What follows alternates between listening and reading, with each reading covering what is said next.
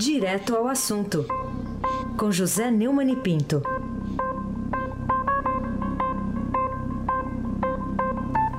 Nobre colega José Neumann com a palavra. Bom dia. Bom dia, Excelência. Heissem Abak. Bom dia, Camila Tulinski. Dia. Bom dia, Almirante Nelson. Oi! Tem oi! Tem oi! Bom dia, Moacir Biasi. Bom dia, Ana Paula Dudohaua. Bom dia, Emanuel Bonfim. Bom dia, ouvinte da Rádio Eldorado. Hum. 107.3 FM. Heisen Abdul Abaki. Aqui é tudo no mais perfeito decoro. Vamos seguir no, no decoro aqui. Eu tô louco para chegar no final hoje. Não é para você ir embora, não. É porque eu quero, quero ver essa música. Eu não vou revelar pro nosso ouvinte, não. Eu tô, tô louco para ouvir a música aqui. Mas vamos, vamos começar aqui. Como é que transcorreu, ô Neumann, o primeiro dia útil nessa semana posterior às terríveis revelações feitas sobre o envolvimento do presidente Michel Temer no escândalo de corrupção revelado por Joesley Batista, da JBS. Como é que foi isso?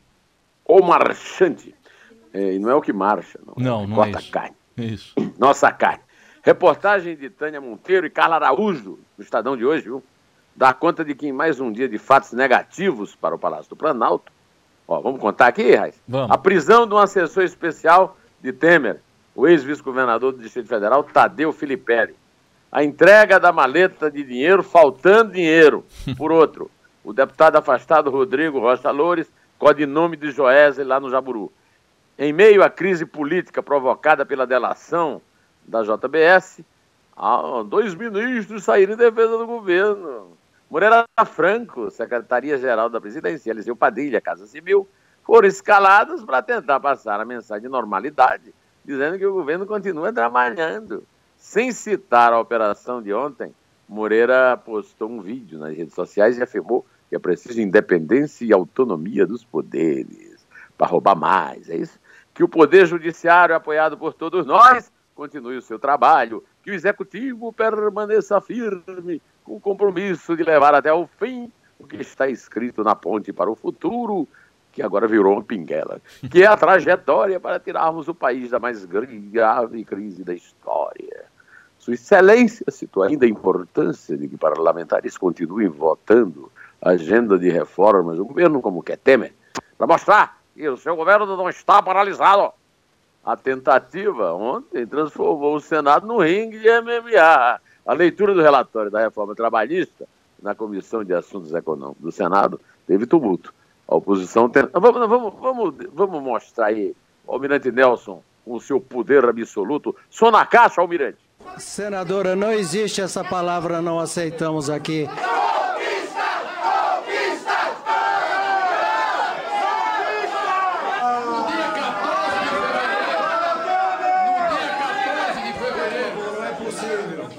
Quem acaba aqui sou eu, não pode ser no grito. Vamos votar, senhor presidente. Vamos votar. Fora as reformas! Está suspensa, suspensa a reunião. O Padilha foi na mesma linha, viu? Hum. E voltou a falar da reforma da Previdência. Eu gostei de ver ontem o Galego, viu? Sabe quem é o Galego, não? Quem que é o Galego? É o, é o Tasso Gereissati. Ah, é o Galego, Galego, é verdade. É. Foi bem foi ele, apresentado né? a ele pelo avô do Aécio. Foi muito bem, foi muito bem. bem. Saiu-se muito bem aí no meio dessa MMA. Mas voltemos aos ministros do Temer. Padilha defendeu a reforma da Previdência. A reforma não saiu da pauta e serão cumpridos os prazos definidos pelo Congresso. Agora, eu acho que a grande informação na matéria da Tânia e da, e da Carla é que o Temer está convencido que a luta política e judicial será longa. Ou seja, ele saberá, ele sabe já que o país vai sangrar muito para ele ficar ali. Há interlocutores, segundo as meninas lá de Brasília, apesar de reconhecer o período mais difícil vivido por seu governo, Sua Excelência tem repetido que terá disposição para resistir, enfrentar e ganhar cada batalha. Será que esse cara não percebe, o Reis, que a luta dele agora é contra o Brasil, é contra todos nós, é contra os 14 milhões e 200 mil desempregados? O Temer perdeu a oportunidade de passar para a história como o presidente que tirou o Brasil da crise moral, financeira, econômica e política causada pelos quatro desgovernos petistas, as quatro gestões, dos dois presidentes, dos quais participou dos dois da Dilma. Avalizando a eleição e a reeleição da mais desastrada gestora pública da história da República. Quem é? Quem é? Quem é? Dilma Vana Rousseff Linhares. Apesar da biografia do Temer não autorizar que esperássemos dele gestos de grandeza para entrar na história, como fez Getúlio em 54, ou mesmo uma tentativa de reversão do quadro, como tentou né, o, o Jânio ao renunciar à presidência em 61, é preciso registrar que o seu pretenso heroísmo demonstrado na ocasião não passa de lesa pátria, ou melhor, traição à pátria. O país sangra durante o que ele chama de sua luta política e jurídica. E ele agarra-se a firulas jurídicas de seus advogados, chefiados pelo excelentíssimo criminalista Antônio Cláudio Maris de Oliveira. Espetáculos grotescos, como o do folclórico perito Ricardo Molina, cuja perícia mostrou a imperícia dele, enquanto incapaz de dar qualquer explicação racional ao distinto público pagante, Temer confessa pelo avesso, agarrado à fantasia de só ele é inteligente e esperto. E todos os demais brasileiros, inclusive a Camila Tulinski, são rematados idiotas que podem ser enganados impunemente. E eu me incluo entre eles também. A entrada em cena de dois outros remanescentes do governo Dilma, Moreira e Padilha, é mais uma cusparada na nossa cara, na cara da nação, de um presidente incapaz de perceber que a festa acabou, como no poema do José, do Carlos Drummond, que um dia desse eu coloquei aqui a música com Paulo Diniz, e não é a que eu coloco hoje, né? Lamentável que o Temer tenha preferido o lixo da história a uma possível redenção de seus crimes, por um gesto de generosidade que não tem sido capaz de fazer. Hassan Abdul Abak. Pois é. Agora, por que, que o Supremo Tribunal Federal não pôs em, em, votação no plenário, hoje, o pedido do relator da Lava Jato, o ministro Luiz Edson Fachin, se o presidente da República, Michel Temer, será ou não investigado por corrupção, por obstrução à justiça, a investigação lá da justiça e também a lavagem de dinheiro, né, Mani? Ô, ô Heisen, o, o, Temer confessou que não tem chance de ganhar o jogo. Quando, quando ele, é, primeiro, fez a burrada de recorrer ao Supremo. Depois ele percebeu que o risco era perder. E não é um risco, não. É quase. Está quase certo que ele perde. Aí recuou do erro brutal de recorrer para evitar a investigação. A primeira na história das suas atitudes evidentemente criminosas. Nós, infelizmente, vivemos sob a égide de um presidente acusado de delinquência e que até agora não apresentou uma defesa coerente para todos. Notoriamente covarde, como definiu Lula, que nomeou alguns de seus membros, a corte que Gilmar Mendes tanto define como Suprema, deixa a areia escorrer na ampulheta e se esconde em seu juridiquês barroco, já que o presidente não consegue mais fingir que governa com seus apostos, suas mesacles e sua voz horrorosa de ventríloco. O Brasil vive a tragédia de um país em que a nação não pode contar com nenhum de seus três poderes. Já passamos por momentos terríveis na história terríveis. Nenhum, contudo, com a gravidade pela qual estamos passando neste momento. Eu moro aqui, eu moro aqui, seu Reis, com uma historiadora que está fazendo doutorado na USP. Essa mulher me disse o seguinte: na história do Brasil nunca houve um escândalo como esse, uma mistura como essa, nem na colônia, nem no Império, nem na República, de mistura de público com privado. Os 11 ministros do STF, particularmente a presidente Carmen Lúcia, de quem eu esperava muito, pagarão caro em suas biografias, por falar em história, por essa. Olha, eu vou usar uma imagem impossível, mas é verdadeira hoje no Brasil. Até isso é possível no Brasil. Por essa pusilanimidade temerária coletiva. Viu, Heisen? Sim, senhor. Co uh, só para esclarecer, como é que a Isabel falou? Nunca antes na história deste país? Foi isso que ela falou? Nunca, nunca antes na história deste não, país. Não, não faz essa Com comparação. Essa não faz essa voz para ela. A voz dela é diferente. Oh. Mas, mas, ela se baseou no líder. Ah, no líder. imaginei aqui. Eu, eu sou o líder de todos os brasileiros, inclusive da Isabel. Imaginei. tô, tô imaginando aqui a cena. Ô, ô Neumann, vamos falar um pouco aí do, do papel do Procurador-Geral da República, Rodrigo Janot, nesse cenário todo.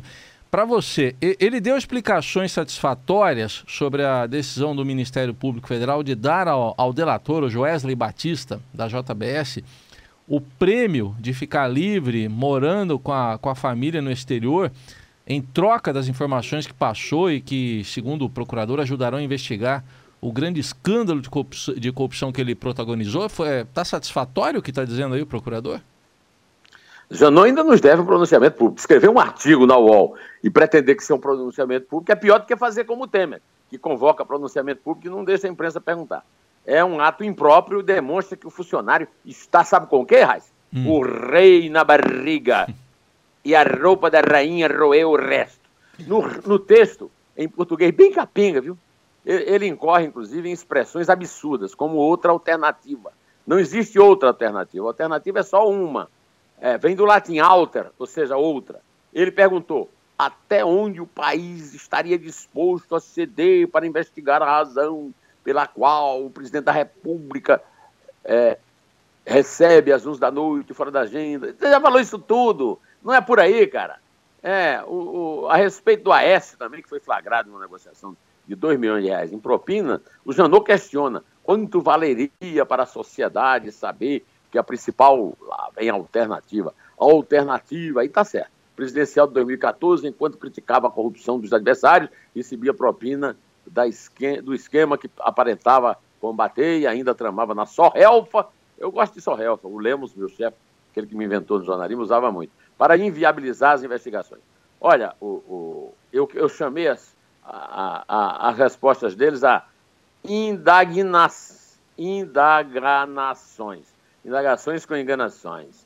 Aliás, eu, eu, eu quero ler aqui um, um, parágrafo final do texto muito legal do colega Augusto Nunes no site da Abril. Eu peço venha a ele e aos ouvintes para ler o último parágrafo aqui. Vamos lá, vamos lá, Augusto com a palavra. Independentemente da culpa dos denunciados pelos Esleys safadões, beneficiários da delação mais premiada da história, com direito à liberdade total, especulação imobiliária é, bilionária à custa da sangria na economia nacional, vidão em Nova York e deboche da cara dos brasileiros honrados, o fato é que Janot atropelou a Constituição, o bom senso e a lógica na condução do processo, e tudo isso sob olhares parceiros do, abre aspas, Supremo, fecha aspas, as aspas são minhas. Não, mas aspas só aqui no texto, viu, Sim. Em, em, em, uma nação menos ressabiada, ainda mergulhada na era da inocência, continua Augusto, talvez seus arroubos pudessem ser creditados a sede de justiça, ao senso do dever ou à paixão pela pátria. Nas atuais circunstâncias, soa mais como sede de poder, oportunismo e paixão desmedida por holofotes. Com as instituições e seus titulares enfraquecidos, falta quem coloque Janot em seu devido lugar. É isso aí. O Augusto falou tudo, mas alguma coisa ainda falta. Eu, eu, gostaria de falar mais alguma coisa, se você me permite. Claro. Porque a nação, a nação pergunta, porque eu, eu passo o dia todo aí no jornal, todo mundo pergunta, por que esse cara fez isso? O que é, eu acrescento às observações argutas do Augusto algumas anotações que eu fiz aqui antes de conversar com você. Primeiro, a busca da notoriedade em fim de mandato. Olha, você viu como eu sou poderoso, mamãe? Segundo, a participação na luta política para reforçar atitudes impróprias. Eu sempre tenho dito aqui que as tentativas de interferir no processo de votações, no Congresso de Pleitos corporativos dos procuradores, por melhor que seja o trabalho deles, é, é como a lei do abuso da autoridade e 10 medidas contra a corrupção, são impróprias. Quem legisla é o legislativo. Os procuradores têm que fazer o trabalho deles. Terceiro, fortalecimento de situações imperdoáveis da corporação dos procuradores, com os, com os salários privilegiados, as condições também privilegiadas de trabalho, não só de procuradores, como também de juízes. E eles fazem essa onda toda moralista, mas na hora de falar nos salários e nos privilégios, eles se escondem debaixo das togas, no caso dos juízes, e debaixo dos seus é, PowerPoints, no caso dos procuradores. O trabalho do MPF é muito popular, viu, Raiz? Porque mostrou que é possível acabar com a impunidade. Mas isso não dá ao chefe do Ministério poderes de soberano absoluto, né? Sou obrigado a esperar que desta vez o ministro Marco Aurélio Melora, quem diria, lá do Supremo, tenha razão quando sinaliza que os benefícios concedidos aos empresários da JBS poderão ser revistos pela Corte. Eu, segundo matéria que eu estou lendo agora aqui no, no, no, portal do Estadão, pelo acordo de delação premiada firmado pelo Ministério Público Federal, os irmãos Wesley Safadão, né, como chama o Augusto, ganharam anistia total aos crimes cometidos e foram autorizados a residir fora do Brasil. Marco Aurélio disse realmente a negociação pode partir do Ministério Público, mas quem fixa os benefícios é o Judiciário. Eu sempre achei isso. Marco Aurélio continua. Nesta delação de agora, o ministro Edson Fachin só homologou o acordo nos aspectos formais, não o conteúdo em si, que será avaliado pelo órgão julgador, plenário do Supremo. Eu espero que o Supremo, pelo menos isso, o Supremo julgue mesmo, né? Nesse caso, eu espero que o Marco Aurélio seja confirmado, só nesse, viu? As declarações dele foram dadas durante um seminário que discutiu delações premiadas, um tema que ele combate ardorosamente. Foi feito na, na Uniceu, em Brasília, na noite da terça-feira. Raissem Abdullah Baki. Bom, vamos aqui para Aécio Neves agora. O ex-presidente nacional do PSTB, o senador afastado Aécio Neves, que apareceu lá num vídeo, deu explicações aí sobre o que aconteceu. Você acha que foram explicações razoáveis ao público dadas aí pelo Aécio, da atitude dele constrangedora nas denúncias que foram feitas aí contra ele pelo Ministério Público Federal no escândalo que foi revelado aí pelo cara que você chama aí de marchante Joesley não é Batista. marchante? É, é, não. Não é? É, então, É, então. é isso. Pois então, é o seguinte, Ana Paula Nidahawa me ofereceu aí uma sonora do Aécio. Eu, eu não pus por vergonha alheia. vergonha alheia. Eu fui muito amigo do avô dele, Sim. que também nunca confiou muito nele. Mas eu confiei nele até o dia em que votei nele. Me arrependo, mas também não tinha em quem votar. Ia votar em quem? Em Marina Selva? Bom, agora o Aécio divulgou um vídeo, aí é motivo para vergonha total, em sua primeira aparição pública depois de ser afastado pelo Senado. Em quatro minutos, ele afirmou que recorreu ao empresário da JBS para vender um, um apartamento da família porque não fez dinheiro na vida pública. Olha, a mãe do Aécio, Inês, filha do Tancredo, é ex-mulher de um dos homens mais ricos do Brasil, Gilberto Faria, do, do Banco Bandeirantes. Né? Melhor faria se tivesse calado. O Aécio não é apenas uma vergonha para a família e para a memória do avô. Aliás, André também. Mas também para os 51 milhões de brasileiros, inclusive esse trouxa aqui, que imaginaram que ele poderia ser, aí sim, o, o, o, o Janot, alternativa a Dilma Rousseff, e Michel Temer Heisen. Mostrou apenas ser um engodo da vaidade, preguiça, comportamento inadequado que sempre teve. Agora se sabe, ele é um participante do esquema de roubo montado pelos adversários, o que é terrível, porque simplesmente os, eh, os autores, os legitima, digamos assim. É ou não é? Raissem Abdul Abak. É isso aí. Tá chegando a hora da música, hein? Tá quase. Olha aqui, ó. O, o Globo ontem deu na coluna aí, Jogo do Poder, né? Da a, a Lídia Medeiros noticiou que o senador Ataídes Oliveira, que é do PSTB do Tocantins, anunciou uma investigação da Comissão de Fiscalização e Controle lá da, do Senado sobre eventuais omissões da CVM, a Comissão de Valores Mobiliários, ah, que é o xerife aí do mercado de capitais nessa história aí do, do grupo JBS. Qual o motivo dessa iniciativa aí, Neumani? É, o- segundo a Lídia falou, né, escreveu na coluna no, no Globo, é, os senadores querem saber como é que a CVM vigiou a, a JBS nos últimos cinco anos. Eu também quero. Período em que conseguiu lucros bilionários na compra e venda das próprias ações, contratos cambiais e derivativos. Aliás, a CVM está devendo uma, uma investigação rápida sobre o dinheiro que eles ganharam, agora com a própria delação. Né? O crime o levou a ganhar um dinheiro e a- a- o, o, o, Janot disse que isso aí não tem nada. Cada coisa é cada coisa. Tudo o que aconteceu, o, o Heisen, resulta do aparelhamento dos órgãos controladores. A, a CVM citada, a Anatel, no caso da Oi, o Banco Central, a Receita Federal, etc.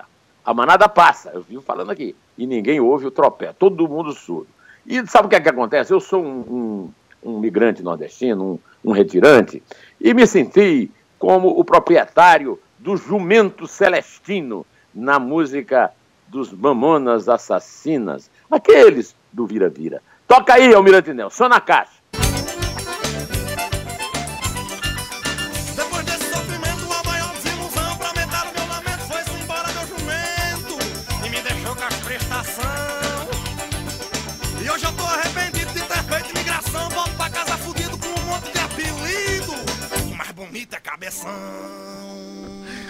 É cabeção. Até no apelido eles acertaram. Não sei porquê, viu? Não sei porquê, Raiz, que me chamam de cabeção. Mas vamos contar? E- eles não precisam pedir desculpa pelo palavrão, não, né? Tá, tá valendo. Não, não. Não precisa. É, tá valendo. Tá valendo. E ó. Aliás, depois dos palavrões que o Aécio falou, vale tudo. E ó, né? E ó. E, ó, É três. é dois. É um. Inter.